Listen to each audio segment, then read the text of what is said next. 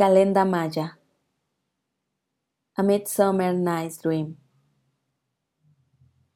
En larguísimos túneles sombríos duermen las niñas alineadas como botellas de champaña.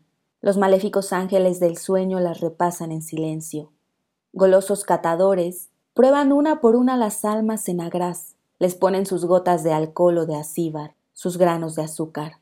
Así se van yendo por su lado las brutas, las damisecas y las dulces un día todas burbujeantes y núbiles.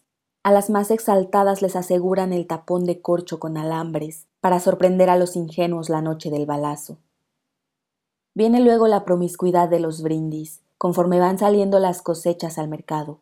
Hay que compartir el amor, porque es una fermentación morbosa, se sube pronto a la cabeza y nadie puede consumir una mujer entera. Calenda Maya. La fiesta continúa, mientras ruedan por el suelo las botellas vacías. Sí, la fiesta continúa en la superficie, pero allá, en las profundidades del sótano, sueñan las niñas con funestas alegorías, preparadas por espíritus malignos.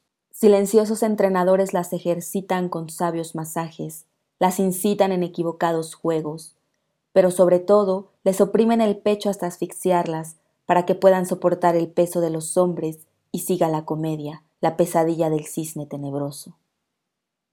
Juan José Arreola